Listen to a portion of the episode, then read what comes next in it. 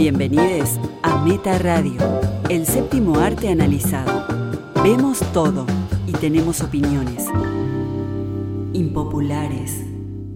Hola, bienvenidos y bienvenidas a Meta Radio, episodio 213.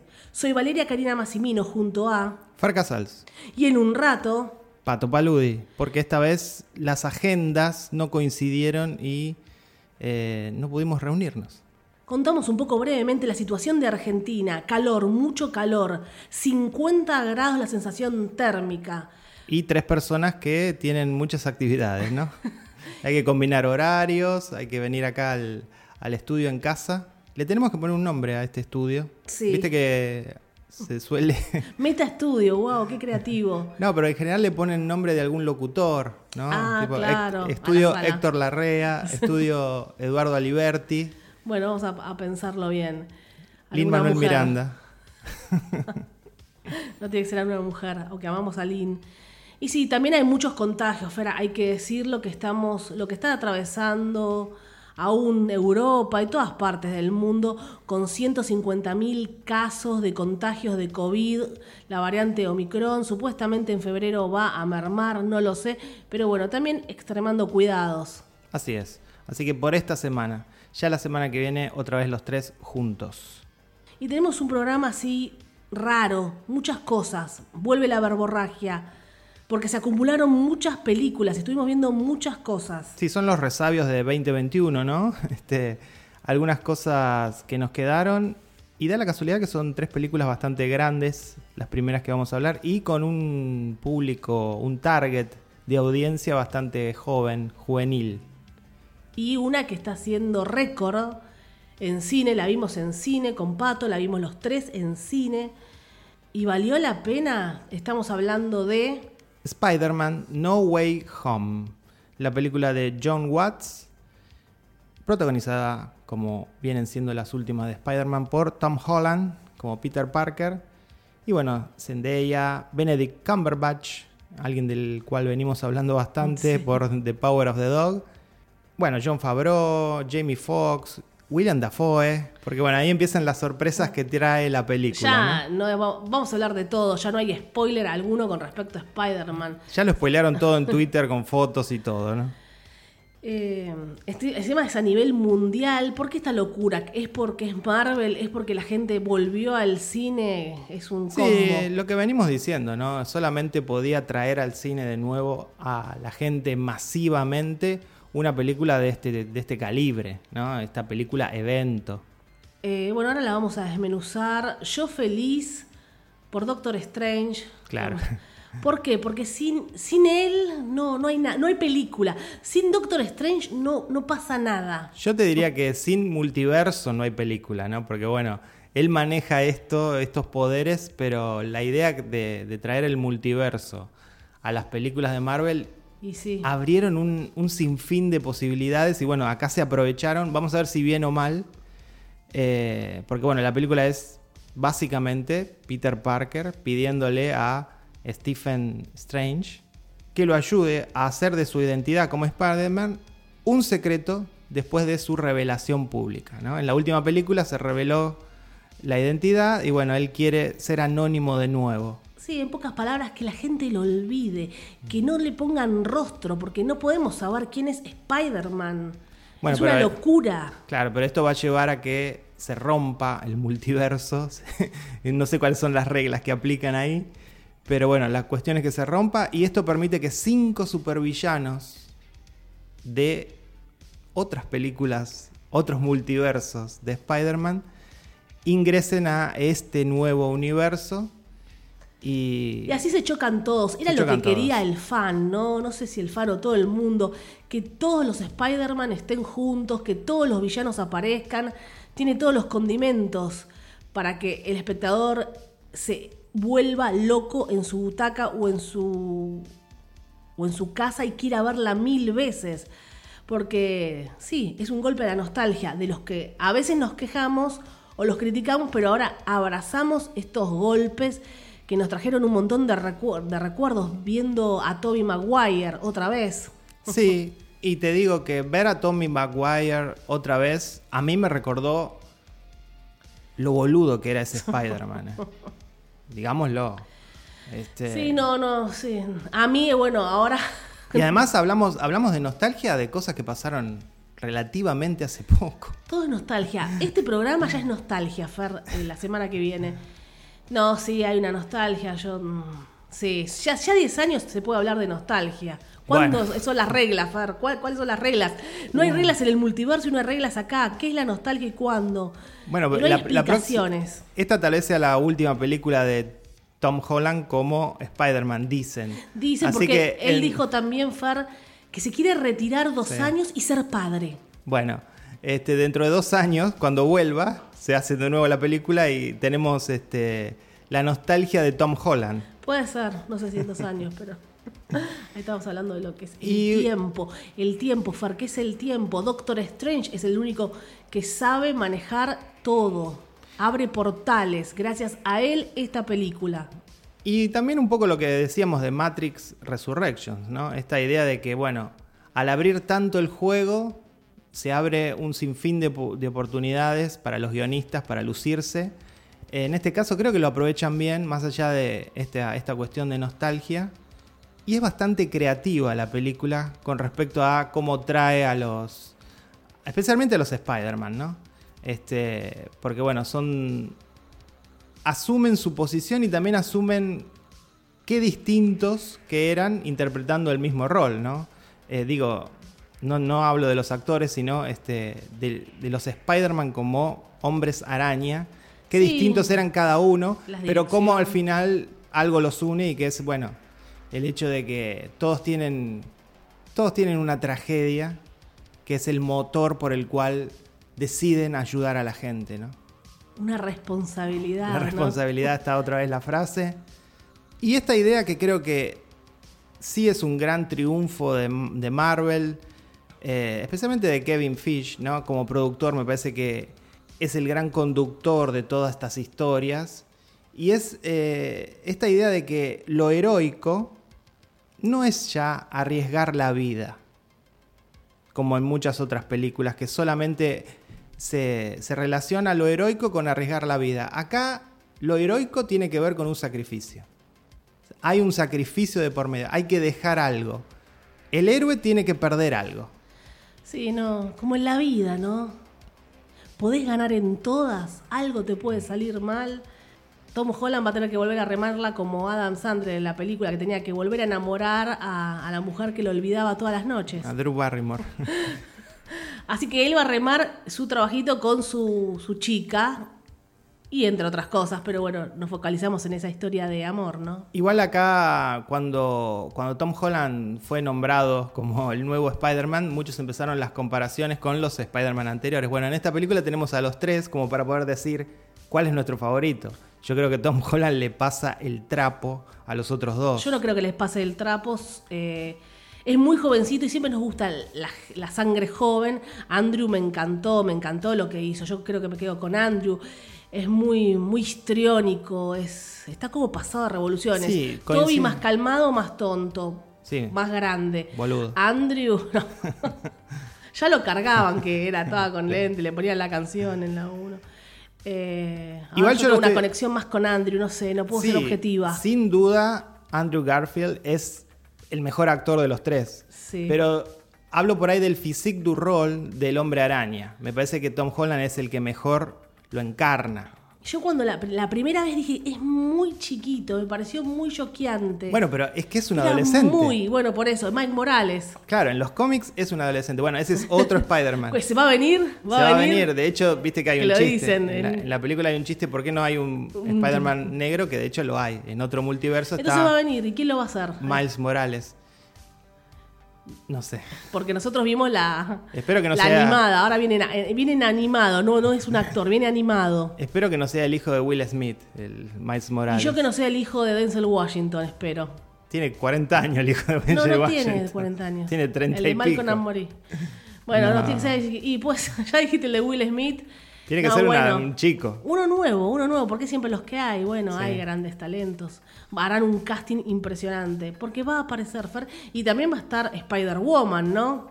También, sí. Y, el de hecho, en los cómics está Gwen, que era la novia de Spider-Man, que también es una superheroína en los cómics. Hay que ver si lo traen a las películas. Todo se puede traer. Ya lo dijiste, todo es posible. Sí, todo es posible, no importan las reglas. Lo único, tirar- que, lo único que importa es vender tickets y vender muñequitos. Ahora decimos cualquier cosa y es posible. Digo, no, porque por ahí en un momento aparece Stan Lee y Steve, todo es posible. Eh, aparece como super todo, todo lo que digas puede hacerlo. Porque Y cuando ah, empiecen los crossovers, ¿no? Porque todavía no hicieron el crossover Ah. Marvel, por ejemplo, Marvel DC. Sí, o por ejemplo, de distintas franquicias, que de alguna manera lo hizo Spielberg en Ready Player One. Pero traer de otras franquicias a estos mundos, bueno. Van a empezar con un chiste y después, chau.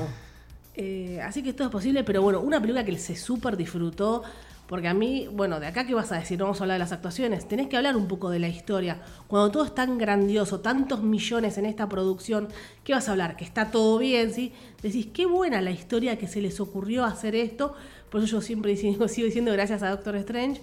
Esto de la nostalgia tiene todos, todos, todos los elementos. No Sí. le falta uno. Sobrecargada, te diría, ¿eh? Está sobrecargada y hablemos también un poquito de los villanos, porque Alfred Molina parece que salió de la película anterior directamente. Igual, está idéntico. igual. William Dafoe me pareció que está un poco afectado. Está como, como en un tono un poquito más arriba de lo normal, ¿no? Está más. Y porque está más. Está como en 10. Es un genio. Y la- y el resto Es de los actores están 8, n- normal. Él está como en un 10, como el duende verde. Bueno, pará, William. Pues, eh, Pero es un dios. Es, es dios. Sí, a sí. Dafoe, verlo. su- su- todo el elenco creo que habrá estado loco actuando Sí. con William Dafoe. No- un respeto, un lo- amor. No se lo puede criticar porque No. es William Dafoe. No, Pero no se lo puede si criticar. fuese no hizo otro- nada malo, Fer. No, si fuese otro actor, te diría que es una de esas interpretaciones de villanos de me retuerzo el bigote, ¿no? Es un, poquito exagerado. Y si era bueno. así, en los cómics es así el duende. Sí. En los cómics es así. Esa es otra de las libertades que te brinda los cómics y todo esto que estamos hablando de las posibilidades de hacer cualquier cosa, ¿no? Que bueno, no importa el tono. Si querés exagerar, exagerá, no pasa nada. Y bueno, también está Electro, que lo hace Jamie Foxx, también de las películas de Andrew Garfield. El del el, el hombre de arena ese que estaba también, que Sí. bueno, pasó sin pena ni gloria. Y un lagarto que, bueno, es CGI, ¿no? Aunque lo interpreta un actor, pero... No, hay actuación detrás, ya lo explicaron todos. Hay actuación detrás de todas esas máscaras, esas caras. Y después también está la peor actriz del mundo, Zendaya, ¿no? Según vos. Sí, yo ni, ni mencionarla porque. Bueno, en este, yo creo que en este, Nada, la nada en esta, misma. en esta película tiene muchísima más pantalla que en las anteriores y a mí me gusta mucho Zendaya como actriz y me parece que hay algo que hace muy bien en esta película y es que está interpretando una piba, una adolescente y ya no es ella una adolescente, No tiene veintipico. No, tiene Está bien, 20, creo, no sé. 24 te creo que tiene. Este, y Tom Holland también tiene 24. Y los dos, me parece que, más allá de que son pareja en la vida real, este, tienen buena química y te crees que son adolescentes todavía no súper desarrollados, que no son personas de 25 años, ¿no? Sí, no. Eso me parece que lo hacen bien. Me gusta también el amigo, ya que mencionamos a Zendaya, mencionamos al amigo, el Sí. comic relief, muy divertido, muy Sí, divino el niño. Eh, no, no, no se le puede criticar nada, la película está excelente. ¿Cuántos billones ya van? Ya es una locura. Sí, fue la película más taquillera del año pasado. Y sí, fue, es el gran éxito de- desde la pandemia, es el gran éxito, ¿no? Sigue estando acá en salas. Creo que más o menos lo único que están dando es Spider-Man. Sí, sí, porque además si, si ves el ranking, la única película que, que llegó a tanto en taquilla, especialmente en cines, fue Shang-Chi. O sea, otra película de Marvel, ¿no? Sí, es, es lo único que funciona. Por eso muchos están diciendo el cine para las películas medianas, para los dramas, para las películas independientes. El cine en sala murió. Eh, la gente va a ver estas películas y las otras las ve en su casa. Y bueno, la disputa hace años venimos hablando de esto, como Sí. Ben Affleck. Nosotros lo dijimos antes que Ben Affleck. Sí, sí, lo dijimos antes. Lo veíamos venir y bueno, sucedió. Eh, No le criticamos nada a Spider-Man. No, no. Está todo correcto. Está todo bien. Stranger Estreche de taquito. de taquito. Y no, no le digan Stephen por las dudas. Qué bien actúa. Pero Qué de, bien actúa. de nuevo, lo- nosotros lo vimos en una actuación de verdad en The Power of the Dog. Acá esto lo hace como nada. Tiene una Se pone la presencia- capa y ya está. Tiene una presencia tan Sí. fuerte. no sé, me gustaría verlo, behind the scenes, todas estas cosas. A los actores que a mí me gustan tanto, más, más que nada. todo es una superproducción. Era todo verde en un momento, Fer, todo Y sí, verde era, ¿no? sí, sí. Ni ellos lo pueden creer cuando ven la película. No, bueno, en, en la, por ejemplo, en la escena donde precisamente invocan este, este cambio del multiverso, están los dos. Así que se, habrán alimentado, retroalimentado de la actuación del otro. Eso está buenísimo. Porque está muy bueno cuando él tira el spell al universo. Qué bueno está. Y el otro le va influyendo en el spell y sale Sí. todo. Porque además es, es, eh, es un, es un gran elemento de comedia, esa, ese segmento del guion. Porque le va cambiando el spell a medida que lo hace. Este, eh, es- eso es comedia. Sí. Bueno, una anécdota naif, infantil, porque fuimos con nuestra sobrina y ella se quedó mal al final diciendo que él no la iba a recordar a ella. Mirá Sí. lo que le quedó. Y bueno, Sí, sí. Porque además los chicos están muy involucrados. sí. eh, los chicos más chiquitos que ven Spider-Man con la relación, con el Sí, noviazgo. eso es lo único ¿no? que les gustaba. Este, Y dijo esa, yo quiero que la vuelva a recordar. Sí, Vicky, la volverá a recordar. Porque son dos actores que son muy seguidos por chicos muy Sí. chicos. Viene Tanto de Disney, Zendaya, claro. que la conocen canturreando en Disney, y él Sí, sí. también, bueno. Sí, sí, no. Tienen este. Son influencers de niños. Yo cuando lo vi a Holland en Lo Imposible, dije, ¿y este nene? sí, sí. Oh my God. Sí, sí, porque parece. Actúa como un hombre, ¿no? no Así- como un sí, pibe. Pero ahora se va a retirar unos años, dijo, veremos. Así que bueno, ¿la querés calificar, Fer Casals? Sí. Le contamos a los oyentes que estamos tratando de dilucidar un nuevo sistema de calificación. Todavía no, no llegamos Ah, a un raro, acuerdo. Sí, porque nos rompen con el Claro, tema. para eliminar los números, tal vez hacer cinco frases o palabras que identifiquen cada dos números. Ejemplo, ¿qué es un 9 y un 10? X palabra.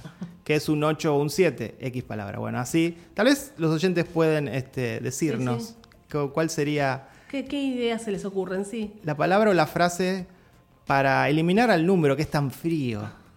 Pero nos obligan a ponerlo en todas las críticas.com.ar. Bueno, allí irán en número, pero acá en el podcast podemos este, inventar un nuevo código, un código meta de puntaje. Bueno, pero ahora tradicional. Ahora sí, tradicional, eh, un 8, También un 8, coincidimos. que es básicamente el puntaje que le damos a casi todas las de Marvel, ¿no? Sí, bueno, yo Doctor Yo Strange le di un puntito, 9. claro, yo le di un puntito más a Eternals, porque ese me, parecía que salía un poco de la plantilla. Esta no, esta no sale de la plantilla. Y bueno, siguiendo con el cine espectáculo, el cine des- destinado a, a un target juvenil, vimos Ghostbusters Afterlife, Afterlife como Ricky Gervais. Como Ricky Gervais. Que estamos viendo, se viene nuestra devolución con Sí. esta tercera temporada. Tercera temporada que ya adelanto es mejor que la segunda, que ya había sido fantástica. Así que no Gracias, sé. Ricky, por existir. Sí, vamos, nos quedan dos episodios y la pregunta del millón, la pregunta del millón es saber cómo termina, ¿no? Porque además es la última temporada. Ay, no, Ricky, no, por favor. No quiero pensar. ¿Viste cuando querés- no querés pensar?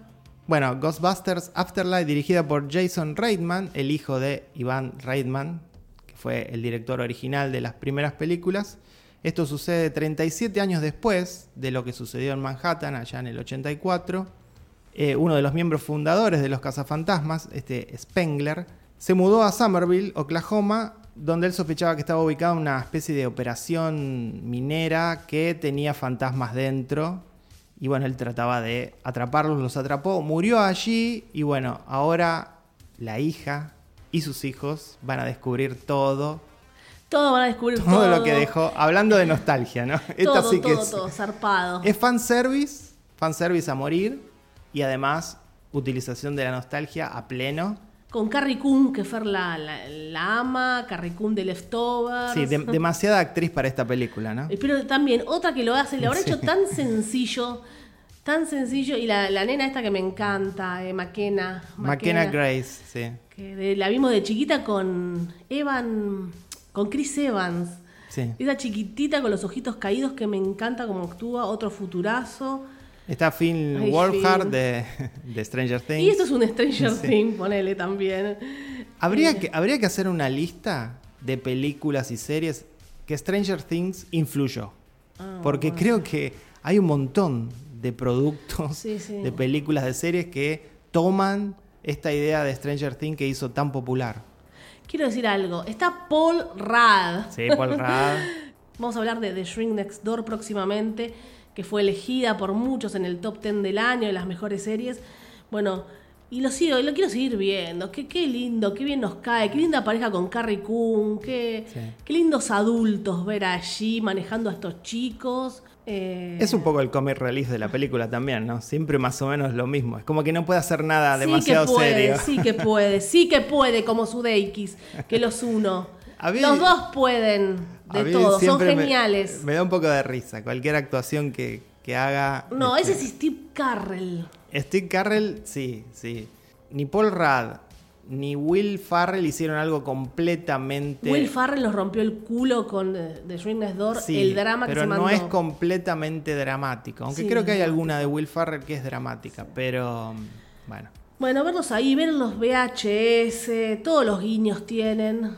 Pero bueno, no, no fue una buena película. No, porque además el, clí- el clímax de la película es juntar otra vez a los cazafantasmas originales, Sí, Bill Murray, el otra, final. otra vez. Con la pistola, bueno. Por ahí fue mejor la anterior con las chicas. Bueno, ¿eh? pues sabes que esta película sería una especie de secuela directa de Cazafantasmas 1. Es como que obviaron la segunda Cazafantasmas Ah, sí. y obviaron obviamente la del 2016 con las chicas, que todo el mundo quiere olvidarse de esa película. No, no.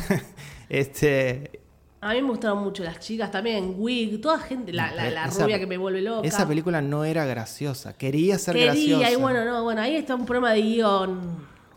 Hubo algunas, no estuvo tan mal. Los únicos chistes No buenos de esa película los hace Thor, el actor de Thor, pero no sé, no, no, no funcionó en ningún aspecto. No, no la, no la recordaremos, nada recordaremos. Igual yo nunca fui fanática, no sé decirlo, ni me interesaba Ghostbusters cuando No, era sí, chica. Eso vale la hay pena. que decirlo. Hay que decirlo porque generacionalmente nosotros vivimos el fenómeno Sí. cazafantasmas cuando sucedía. Digamos, yo tenía 10 años, vos tenías un poco menos. Este, Pero no, no, no nos llegó no, al no, alma, al menos no nos esa historia. Yo estaba por ahí con Laberinto, con Volver al Futuro. bueno, a mí tampoco me llegó volver al Yo futuro. amo, a sí, un día hagamos un especial y las revisitamos todas. Esa me volvió loca. Bueno, estaba viendo como siempre lo mismo. Pero no, Ghostbusters no, no me llegaba, no sé, no era mi estilo. Y acá para mencionar este, un detalle, que hay un personaje, para ver un poco la penetración cultural que ya tiene el podcast, especialmente en Estados Unidos, hay un personaje que directamente se llama podcast. Sí. no le dicen podcast, y porque está todo el tiempo grabando un podcast, como prueba de cómo ha llegado el podcast al mainstream y se, se quedó, ¿no? Porque Sí, me encanta porque estamos viendo a un niño que dice que tiene un podcast, la importancia, las ganas de que tienen los chicos también de contar historias, y eso, porque eso lo están viendo gente allá y les da ganas de hacer un podcast a chicos, y bueno, Sí, nosotros que sí. hacemos un podcast nos emociona. Acá también hay mucho, mucho se está haciendo, pero bueno, tarda en llegar un poco más a Latinoamérica el concepto de podcast. sí, di- dicen que a, a Sudamérica especialmente todo tarda en llegar cinco años, Sí. ¿no? Este, Así para que explote. Claro, así que bueno, estamos llegando por ahí al pico acá en Argentina, algo que el- los norteamericanos viven por ahí desde hace una década, ¿no? Sí, más. Y, Y bueno, nosotros que damos clase de podcast lo sabemos, Fer. y no solo la, la cuestión de la nostalgia de, de ver a los cazafantasmas, también está Sigourney Weaver con el viejo rol de que tenía en las películas anteriores. Y, y copia todo, ¿no? Olivia Wilde haciendo de la fantasma hot, que en aquel que en las viejas películas era precisamente Sigourney Weaver. Eh, no, era como todo igual, Todo ¿no? igual. Todo igual. La verdad no sé cómo fue Interruptus, ¿eh? Eh, No, es entretenida. No, yo no sé si no lo hubiera abandonado. En un momento en el medio dije, bueno, ya está, ya sabemos todo. A mí el final me, me- es como que, oh, bueno, ya sabíamos todo, ¿no? Bueno, hay gente que dice, gracias al final. Y no puede terminar la frase, gracias al final. No, bueno. Están los cuatro ahí con, Es lo, que, disparando. es lo que más me molestó, lo lamento. Fer desafectado. Pero bueno, también con la aclaración esta, ¿no? De que no somos fanáticos de Cazafantasmas. Y como decís vos, Vale, ya la olvidamos, ¿no? Sí, ya la olvidamos. Como otra que iba a decir que ya la olvidé. Ah, Don't Look Up. Bueno, Me duró que sí. dije que la iba a recordar cinco días. Ahora la voy a recordar porque dije que no la iba a olvidar. Claro, deja de mencionarla, así, así finalmente la olvidas. Bueno, y eh, yo espero olvidar pronto también Cazafantasmas. Bueno, Fer, no sé si querrás calificarla. No queda otra que calificarla con un 6, ¿no? Ya está. Estuvo bien, punto. Cinco. Y seguimos con el cine. Vamos bajando la edad, ¿no? Un poco. Pasamos de lo juvenil a lo infantil directamente.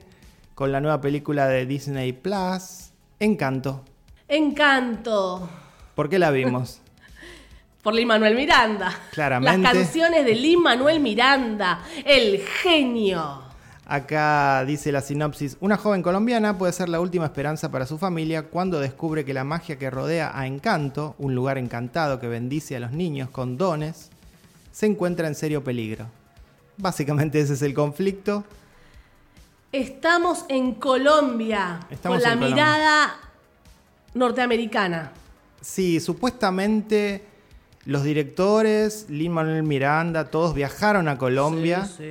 Eh, se informaron acerca del país, de, antes de ponerse eh, a escribir, dice que visitaron Cartagena, Bogotá, lugares pequeños dentro de Colombia, y descubrieron que precisamente había bosques que los lugareños llamaban encanto, ¿no? Como que tenían poderes mágicos estos bosques, y bueno, de ahí tomaron este, la idea para la película. Lo que sí me parece es que no sé cómo, no soy colombiano, no sé exactamente cómo fue tomada por los colombianos, había algunas críticas, otros que les gustó.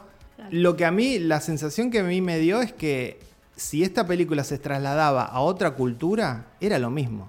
Si, si esta película sucedía en Río de Janeiro, este, eh, o en, no sé, o en, o en Perú, o en México, que bueno, ya la hicieron con Coco, ¿no? Este, era lo mismo. Lo que sentí con respecto a la historia, que sí, al poner esta magia, este encanto, es- está muy bueno porque no te quedas solamente en mostrar cómo es el país, su cultura, cómo son, cómo son.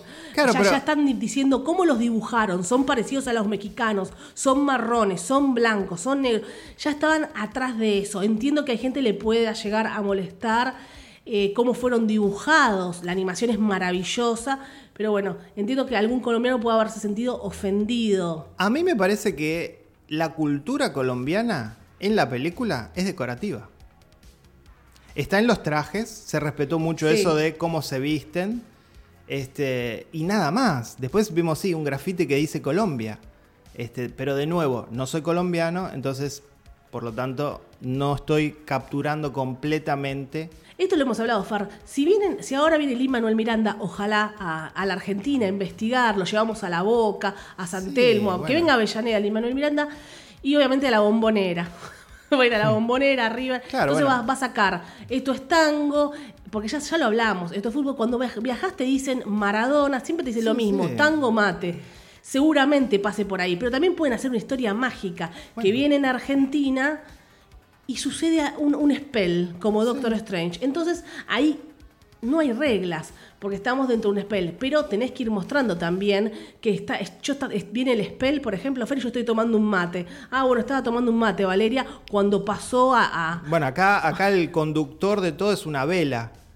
Este, en el caso de Argentina sería la yerba, el mate, el Bueno. mate con poderes eh, increíbles, no sé.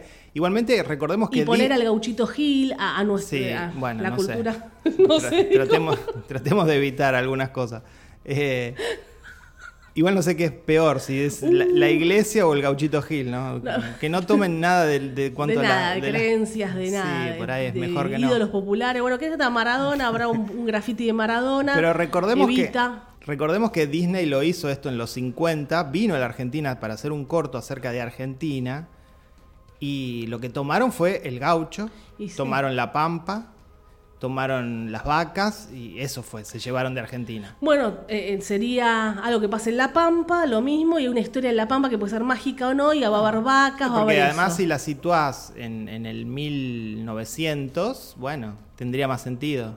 Volviendo a Encanto, bueno, ese tema de si se ve realmente las tradiciones de Colombia.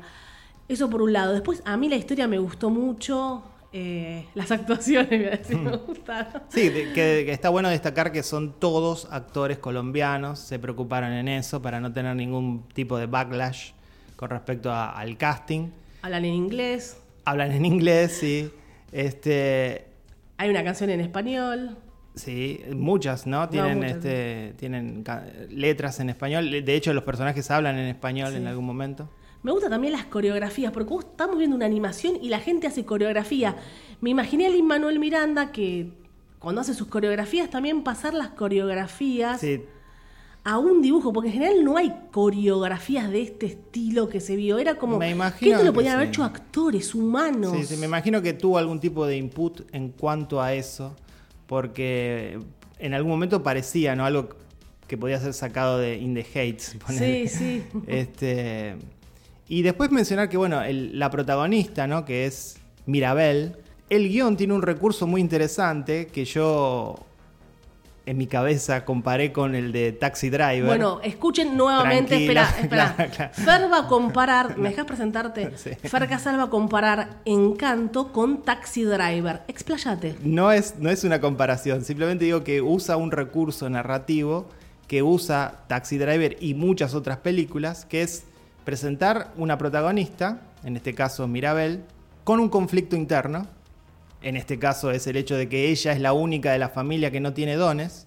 Y un conflicto externo, que en este caso es la casa que se derrumba Casita, Casita. casita, ¿qué te pasa, casita? Y por ende, todos los, todas sus hermanas van a perder estos dones, ¿no? Entonces, el, el conflicto interno sumado al conflicto externo presentado en, en el primer acto, que se va a resolver en el tercer acto. Digo, ese es un recurso narrativo muy viejo. eh, el modelo sería este Taxi Driver. Y, y bueno, acá lo hace, lo hace muy bien, de hecho, pero yo tengo un gran reparo con respecto al final de la película. Y bueno, no, nosotros, no sé, nos encantó Encanto. Obviamente se apura un poco al final. Es un conflicto realmente eh, grande lo que está pasando, lo que estamos viviendo. Pues también podemos hablar, profundizar un poco sobre, sobre el rol de la mujer, sobre la abuela, la abuela, cómo manejaba a todos, sobre cómo trataban a Mirabel si no tenía un don. Sí. Eh, ese tema con la familia, ¿qué vas a hacer de tu vida? Podemos hacer, porque tal hizo tal cosa, ¿y vos Sí. qué vas a hacer? Sos un...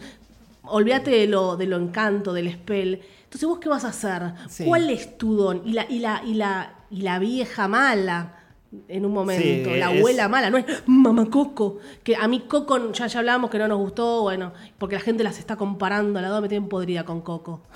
Bueno, pero lo que pasa es, es, es válida la comparación. Sí, sí, sí. Pero sí, acá lo que me parece es que la película plantea en un, en un momento algo espectacular, plantea la película, y es que dos de las hermanas de Mirabel, que son la que genera flores. Sí, ese es su don. Claro, y la que tiene muchísima fuerza, viven ese don como una maldición. Y quieren salirse de eso. Porque Hay representa. presiones, claro, casate con tal, son varias cosas. representa una presión que las está matando. Bueno, ¿cómo resuelve esto la película? Finalmente Mirabel recibe su don y con ello todas sus hermanas recuperan el don. Con lo cual uno, se, uno piensa, bueno, ahora siguen siendo, lo- eh, siguen estando igual de presionadas y también a Mirabel, ¿no? Si, si es que bueno, recibió algún pero don. ya lo habían hablado, que ella no se quería casar con tal, que iba a ser más rebelde. No sé, Sí, en, en e- Encanto 2 veremos cómo continúa todo esto, si sigue una presión o se liberaron un poco, pero conservan su don. Por siempre se dice, Sí. ¿es, su do- ¿es un don o una maldición? ¿Is a gift or a curse? Claro, bueno, la, la película plantea en el, en- durante el segundo acto que es una maldición. Por eso digo que el final, además de apresurado, me pareció que contradice un poco esa idea. Sí, pero yo quiero Este, pensar eso, que vos podés ir teniendo tu don, pero todos aprendieron esa lección de... ¿Aprendieron la lección, vos decís? Sí. Ok. que ya No la deja tan explícito la película. Casate con quien quiera, vos sos Yo- rebelde o no. Está bien, y, y pero- la casita que no tenés que estar todos ahí atrás de la abuela. Está bien. Yo no quiero que la película sea explícita y que se, se manifieste, Bueno, que eso. quede absolutamente entendido. Pero teniendo en cuenta que es una película para niños, No sé si entendieron eso. ¿eh? hubiese querido que hubiese una explicación de, este, de esta índole. Este, lo Pero, que sí hay que sí. mencionar es que con respecto a eso que vos decías, la figura de la abuela por algún momento parece una villana, pero no lo es. Es una película que no tiene villanos. Y es una película completamente protagonizada por mujeres. Sí, Los, no hombres, hombres, no- los hombres no existen. Porque hay gente que se quejó por esto que que no era feminista, incluso vos vas a escuchar un montón también, las, cada uno argumentará. Me parece que se ven todo tipo de mujeres empoderadas, desde la abuela quedando como una madre soltera, hasta todas las chicas que cada una tiene su, su rol. Después, bueno, sí. un se poco puede de hablar- envidia entre dos, pero se después puede se, hablar habló. de, sí, pero se puede hablar de mandatos familiares. Sí, eso. Pero bueno, La casita. Casi- Casita, ¿qué te pasa, casita? claro, uno quisiera que no en algún momento. Se vaya a la mierda la casa, Claro, no, que, al- que, la- que las hermanas se ¿no? vayan. Claro, de la casita. se ¿eh? vayan de la casita y vayan al mundo real que no tiene encanto, ¿no? Que no tiene encanto, o que venga el Doctor Strange, habla a una spell, ya que todo es un encanto, y se vayan ahí, porque vos abrís las puertas y cada puerta tiene su mundo, ¿eh? Bueno, lo, lo que decíamos, vale, eh, Disney es dueño de todo, así que puede venir el Doctor Strange en cualquier Ay, momento momento. a cualquier franquicia y meterse. Un poquito hablar qué, qué viene el nivel de animación, ¿no? Veo, yo veía hasta cabello real, hablemos un poco de que cada vez está mejor la animación. Sí, sí, cabello, madera, en cuanto a lo que se ve de las puertas, la tela, ¿no? Se siente como tela. Es realmente impresionante. Y eh, atrás de esa casa pasa algo fuerte también. Hay alguien que quedó detrás de las paredes. Sí. Eso está bueno, Es ojeroso, bastante- Bruno. Bastante cruel. No lo podemos mencionar, podemos mencionar. No se habla de Bruno. We Don't Talk About Bruno. La mejor canción, tal vez, ¿no? Ay, qué bueno. Excelente la canción. Porque Lin Manuel Miranda es, es increíble. Sí, hace buenas canciones. chicos. Son, hay ocho canciones de Lin Manuel Miranda y están todas buenísimas. Dos oruguitas me parece que va a tener una nominación al Oscar. Alguna gente le molestó la, la canción de Carlos Vives, Ah, sí, la que. que se llama La más odiada. Sí, es la más convencional. Se llama Colombia mi encanto. A mí me jode la gente que dice eso cuando le gustó a Gael García Bernal. Fue una, un papelón la canción de Coco, una vergüenza, momento cringe, cantó para el culo, la letra, una bueno, la, la letra malísima. Y nos estamos agarrando con Carlos Vives, qué sé yo. Sí, para mí, raro. más allá de que Carlos Vives no es un artista que, que me interese lo más mínimo, eh, me parece que lo que buscaron es traer lo que era más popular en los noventas en cuanto al pop latino, colombiano, en la figura de Carlos Vives, y a la vez traer lo que es más popular ahora, en lo que sería reggaetón romántico, que sería Sebastián Yatra, que es el que hace la canción Dos Oruguitas. Y también está haciendo voces Maluma. Entonces me metieron todo lo que es colombiano ahora. Eh, nada, están muy bien las canciones. Las canciones acompañadas de esas coreografías en animación, vos decís, eh, ¿cómo va cerrando todo bien? Pero bueno, tenemos esos reparos con, la historia, con el final, con el, final apresurado. Pero bueno, yo hice una encuesta en el grupo Función Privada por Revista Meta, en Facebook, que mucha gente opina y la estaban comparando con Coco. Y sí, la mayoría eligió a Coco 100. Y muchos mexicanos hablando muy bien de Coco. Yo no sé si los colombianos están hablando bien de Encanto. Coco tenía un componente melodramático muy fuerte. Muy obvio, muy, Muy típico. obvio, sí. No, no, no se jugó en nada Coco. Esta película no es tan conmovedora No. en ese sentido. Este, entonces por ahí la gente conecta más emocionalmente con Coco. Pero a mí me gustó más esta. Sí, a mí también. Y en su momento nosotros fuimos odiados porque preferíamos a Book of Life de Book of Guillermo Life, del claro. y no a Coco, que creo que Guillermo del Toro sabía mejor las Ambas cosas que películas hacía. tocando la, la temática de los muertos vivos mexicanos, ¿no? Pero bueno, otro país de Latinoamérica para hacer algo. Perdón, los muertos vivos, el Día de los Muertos, no los muertos vivos mexicanos. Eh, otra película latinoamericana. Puede Brasil puede hacer muchas cosas también. Eh, Brasil es una cultura fuerte y rica. Para mí Argentina no. Este, otra podría ser Perú. Ah, Perú también. Este, Paraguay, no, no- nadie puede hacer una película sobre Paraguay. Eh, cuidado, nos escuchan de todas partes. Uruguay. ¿qué, van a, qué van a contar de Uruguay? No hay nada para contar. La cultura uruguaya es la cultura argentina, se nutren de nosotros. Este, Fuertísimo, acá yo estoy un poco en shock. Chile, ¿qué podemos contar? Y si vamos a hacer una película para niños, no vamos a hacer de, hablar de dictaduras.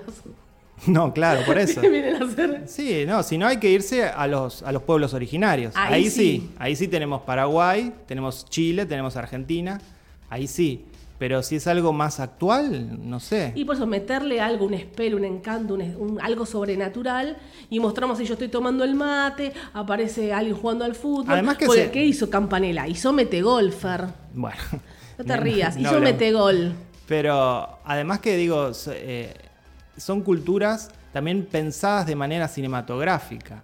Entonces ya desde la estética, una cultura como la brasileña, como la mexicana, como la colombiana, como la peruana hasta cierto, hasta cierto punto, eh, son mucho más ricas. Estéticamente hablo. Después no, no, no estoy haciendo, no estoy juzgando.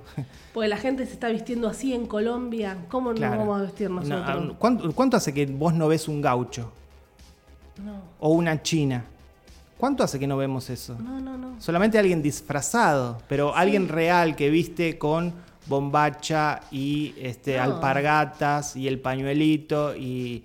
No, no. Bueno, Bolivia también se podría hacer algo. Sí, también. De nuevo, tal vez la cuestión sea encararlo por el tema de los pueblos originarios y tal vez hacer una denuncia con eso, ¿no? Eh, no, ahí ya estás soñando mucho.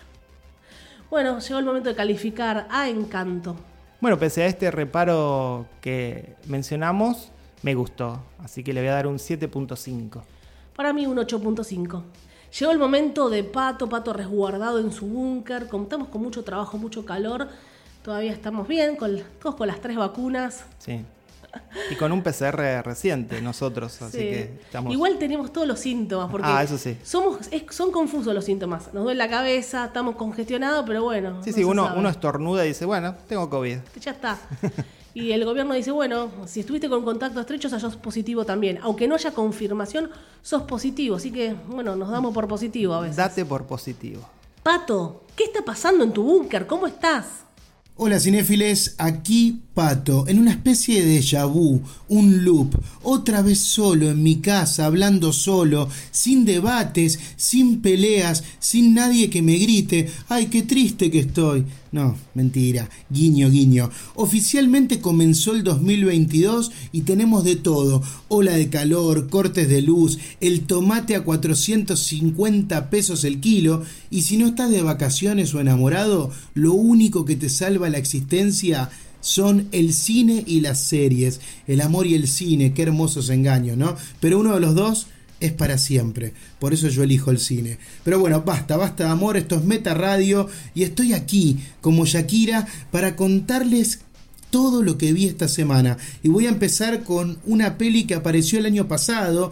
La tenía en el radar hace tiempo, pero no la veía. Pasaron los meses y el director sacó una nueva peli, muy vigente en esta temporada de premios. Estoy hablando de King Richard. Felicidades a Will Smith por su Globo de Oro. Y bueno, eso trajo de nuevo a mi mente la película Joe Bell con Mark Wahlberg. Una historia basada en hechos reales sobre bullying en una escuela secundaria pero enfocada en el viaje que hacen un padre y su hijo, un hijo discriminado por ser homosexual, a través de los Estados Unidos, intentando concientizar y hablar sobre diversidad y tolerancia con toda persona que se crucen. Clubes, escuelas, bares, la misión es esa, hablar sobre bullying y sus consecuencias. La película comienza con ellos en la ruta, porque algo que no les dije es que esta travesía es a pie. El objetivo es cruzar los Estados Unidos caminando desde Oregon, que es donde empieza la historia, hasta Nueva York, que es el lugar que quieren llegar. Y lo primero que advertimos es la dificultad de ese padre, del personaje que interpreta Mark Wahlberg, al transmitir ese mensaje. Y a partir de allí el guion va a recurrir constantemente a flashbacks para ir contando la historia de este joven, Jadin, y toda su lucha diaria. En la escuela, pero también en su casa, ¿no? Por vivir su vida sin ocultar su identidad. Ahí está el gran acierto en la historia, que es mostrar esta cruzada, pero también mostrar que la familia es la base, la red de contención principal. Y así el viaje, de alguna manera, va a ser un viaje de aceptación de un padre muy tradicional, muy conservador, a las libertades de su hijo. Aunque no hay un regodeo de golpes bajos, sí debo aclararles que es una historia dolorosa, con momentos desgarradores. Olvidada por completo en la temporada de premios, se nota que había una apuesta orientada a eso, porque los guionistas de, esta película son los mismos de Secreto en la Montaña y como les digo, son los que aportan el elemento más valioso en toda esta producción. Hay una gran aparición en cuanto a la actuación, que es la de Reed Miller, ¿no? Este chico que interpreta a Jadin. Y Mark Wolver está bien, yo creo que dio todo lo que podía dar. Hubiese imaginado mucha más potencia dramática con un mejor actor, pero bueno, eligieron a, Mark Wahlberg y creo que hizo algo muy aceptable. Recomiendo muchísimo esta película, pero lo mejor sería verla sin investigar mucho más, porque esta historia en Estados Unidos es muy conocida, muy emblemática, entonces yo creo que lo mejor es acercarse a ella sin conocer todo lo que realmente sucedió, que es lo que me pasó a mí. Así que eh, vayan a verla ciegamente, solo por lo que escucharon acá en Meta Radio. Show Bell es la película, no dejen de verla. Y la otra peli que les traigo esta semana es El buen patrón de Fernando León de Aranoa, que es el mismo director de Los lunes al sol. Yo lo sigo desde aquella época. Vi Princesas, creo que hay otra película que se llama Un Día de Suerte con Tim Robbins, estuvo un tiempo en Netflix. Eh, acá vuelve a trabajar con Javier Bardem. La película era la precandidata al Oscar por España, pero quedó afuera de esta famosa shortlist de 10 películas. Y en cuanto a los premios en España, es la gran favorita en los Goya, ya que cuenta con 20 nominaciones. 20. La película retrata una semana caótica en la vida del dueño de una fábrica de balanzas y todo lo que debe hacer para mantener su empresa en orden, ¿no? Este tipo está obsesionado por premios, por distinciones, está esperando la visita de una comisión que puede aparecer en cualquier momento y que son los que le van a otorgar el galardón más codiciado por un empresario, el único que le falta en sus vitrinas, y el director resalta muy bien eso en una cuidada y recurrente puesta en escena, ¿no? Cada vez que el tipo entra en su casa, eh, vemos esa pared llena de premios y, se nota que falta uno. El equilibrio es el tema fundamental en la película, ¿no? Que justamente habla sobre balanzas. Hay algo ahí muy simbólico. Ese equilibrio entre las relaciones entre el patrón y todos sus empleados. Que obviamente es una, relación desigual. Pero un buen patrón, y cuando digo buen patrón lo digo irónicamente, entre comillas, un buen patrón como el de la película, eh, utiliza métodos para hacerle sentir a su gente que están en una situación similar, que son parte de una familia, ¿no? Creo que ese es el, tema principal. Por momentos todo entra en un tono de, la comedia más absurda y disparatada porque la manipulación es descarada, pero siempre hay un trasfondo oscuro. ¿No? Mostrando hasta qué punto puede llegar esta gente solo para mantener su estatus y para lograr sus objetivos, ¿no? Y creo que ahí en esa frase creo que está la esencia de por qué me gustó tanto la película.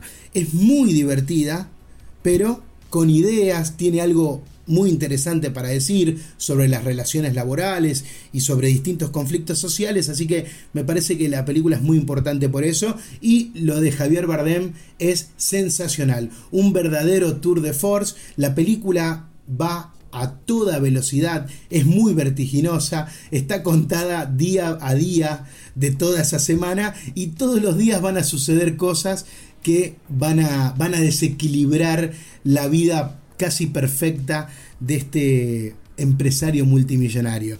Bueno, también me encantó, una lástima que se haya quedado afuera de, la competencia por el Oscar, estaba seguro que había quedado en la shortlist, por eso decidí verla también, y no, después descubrí que, que la habían dejado afuera, quedó afuera con Titán, ¿no? Sigan participando, pero se las recomiendo muchísimo también, una peli que me encantó. Y bueno, al final eh, yo no soy un buen crítico, ¿no? Porque un buen crítico destruye las películas, es más inteligente que los directores, un buen crítico es más inteligente que los guionistas, un buen crítico le dice a un compositor de música lo que tiene que hacer, eso es un buen crítico.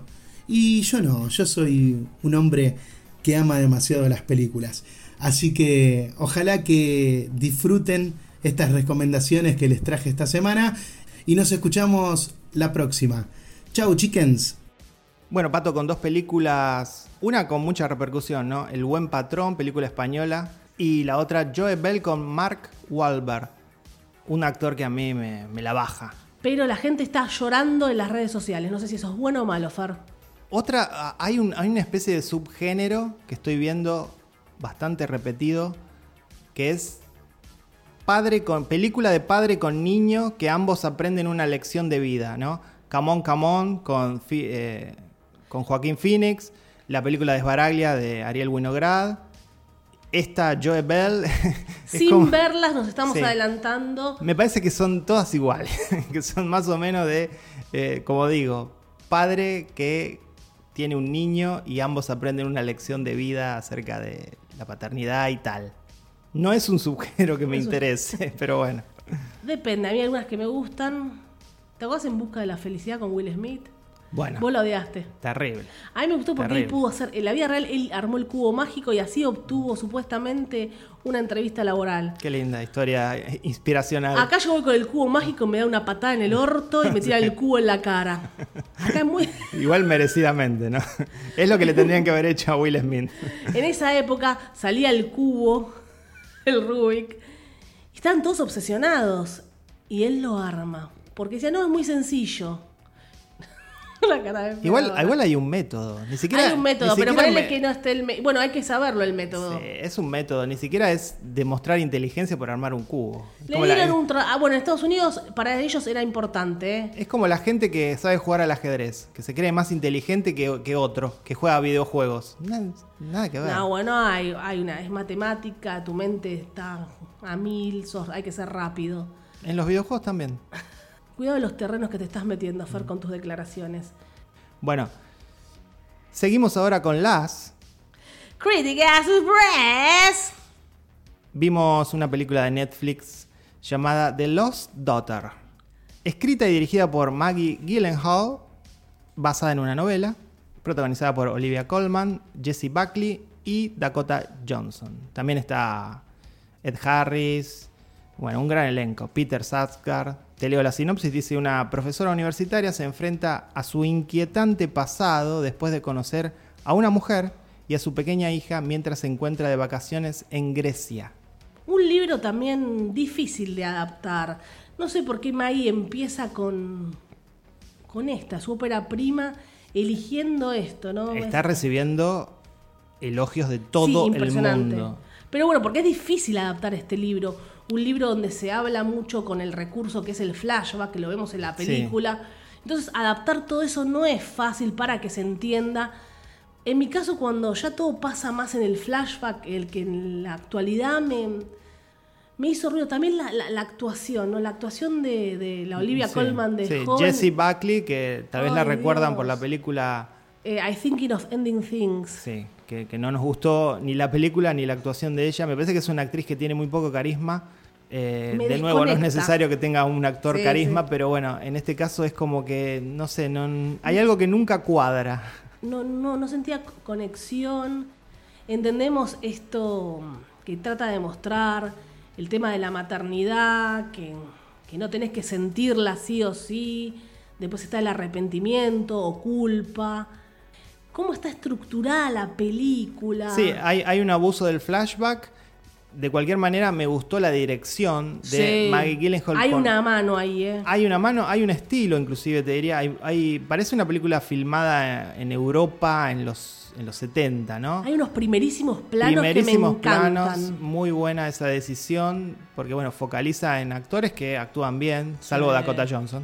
No, la verdad que está bien. Está, está, Bueno. está haciendo las cosas bien Dakota Johnson. Y, ¿eh? mm, Prepárate, Fer, porque está haciendo las cosas muy bien. Me tiene parece buena que gente. ah, no hay que confundir, tiene un excelente agente con es una muy buena actriz. ¿no? Pero hay gente que tiene buena gente y no, no la, no la termina de pegar. Recordemos que es hija de dos actores de Hollywood, con lo cual pero como un buen ¿eh? agente habrá tenido no, de- eso desde no. que nació. Pero, Está agarrando buenas cosas, Fer. Sí, la va a llamar Tarantino. ¿eh? Sí, puede Prepárate. Estuvo en Suspiria, con Tilda. Eh, como decías vos, sí, me interesó esta idea de presentar la, la maternidad como un castigo, ¿no? Es algo que eso no se ve a menudo en Hollywood, al contrario, si algo hace Hollywood es ensalzar la maternidad y siempre Sí. mostrar a madres protectoras y a, madre, a madrazas, ¿no? Como Sí, decimos sí, en. Argentina. Eh, acá se muestra precisamente lo opuesto, que una madre puede estar completamente harta de la hija, No puedes estudiar, cómo, cómo le, tener hijos le, le Sí. afectó lo que por ahí ella quería en, en su meta, en el amor, la pasión, cómo se desbordan, el estrés que puede provocar.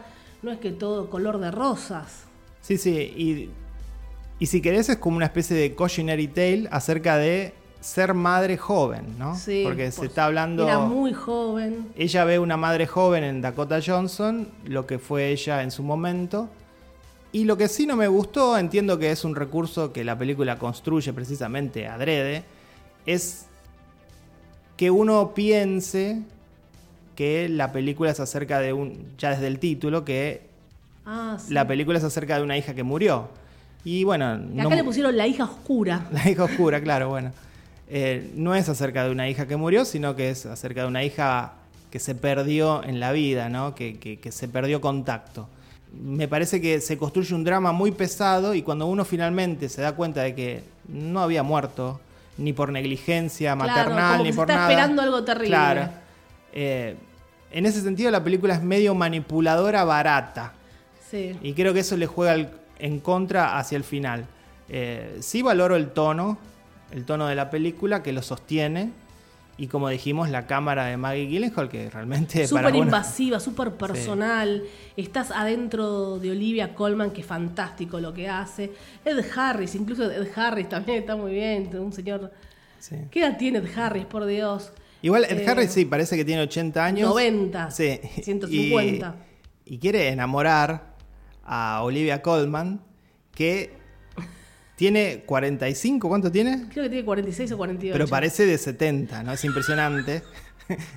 Entonces está, está bien, combinan de alguna manera, ¿no? Uno imagina que ese no viejo. es Spencer, Fer. No, bueno, pero uno imagina que ese viejo decrépito podría levantarse a Olivia Colman, porque bueno, es una señora que parece mucho más grande de lo que es. Él parece el de Poltergeist, la muerte misma que está buscando la luz. Parece el viejo, el predicador, el preacher. O el de Tales from the Crypt. Pobre Ed Harris. Te deja con sabor a poco, ¿no? Como que había algo para explorar más profundo que terminó siendo un, un me. Igual bien, Maggie, para, para empezar, me, me- me gustó mucho. Sí. Vamos a seguir a Maggie Gyllenhaal. Jake debe estar enamorado de su hermana después de esto. Tal vez la culpa es nuestra pensando que esta película venía con muchos elogios, con Muy elegida también en Claro. el top ten, ¿eh? elegida y en temporada de premios, eh, tal vez tenga alguna nominación al Oscar inclusive. Este, entonces, bueno, tal vez uno esperaba algo más de lo que nos dio. Pero bueno, esa es culpa nuestra, ¿no? Sí, sí. Este, así que bueno, en- eso fue The Lost Daughter. ¿La calificamos? Siete. 6.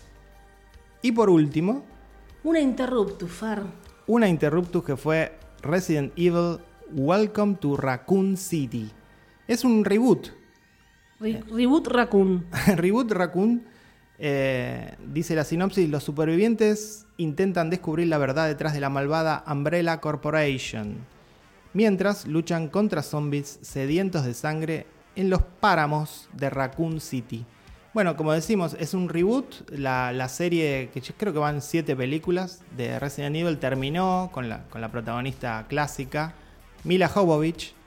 En unos años la hija de, que- de Mila, que es igual a ella, va a Es ser- igual, sí. Es idéntica, es un clon. No sé si va a querer caer en estas películas Va a caer. que de muy bajo presupuesto. Esta película costó 25 millones Así va a empezar. y se nota. Pero bueno, son películas en general con un tono y ambiciones muy chicas. Esta no es la excepción. La franquicia se había convertido en algo muy grande, cada vez más grande. Acá creo que vuelven a, a los primeros a los primeros videojuegos, ¿no? Su- supuestamente está inspirada en los dos primeros juegos. Sí, yo jugué a Resident Evil, pero empecé con el código Verónica, pero el que me mató fue el, el Resident Evil 4. Bueno, supuestamente como esta película le funcionó bastante bien en VOD, eh, van a hacer la próxima película basada en Resident Evil 3, Código Verónica, Sí. y 4. 4 la amé, porque está con la hija del presidente, pasan un montón de cosas.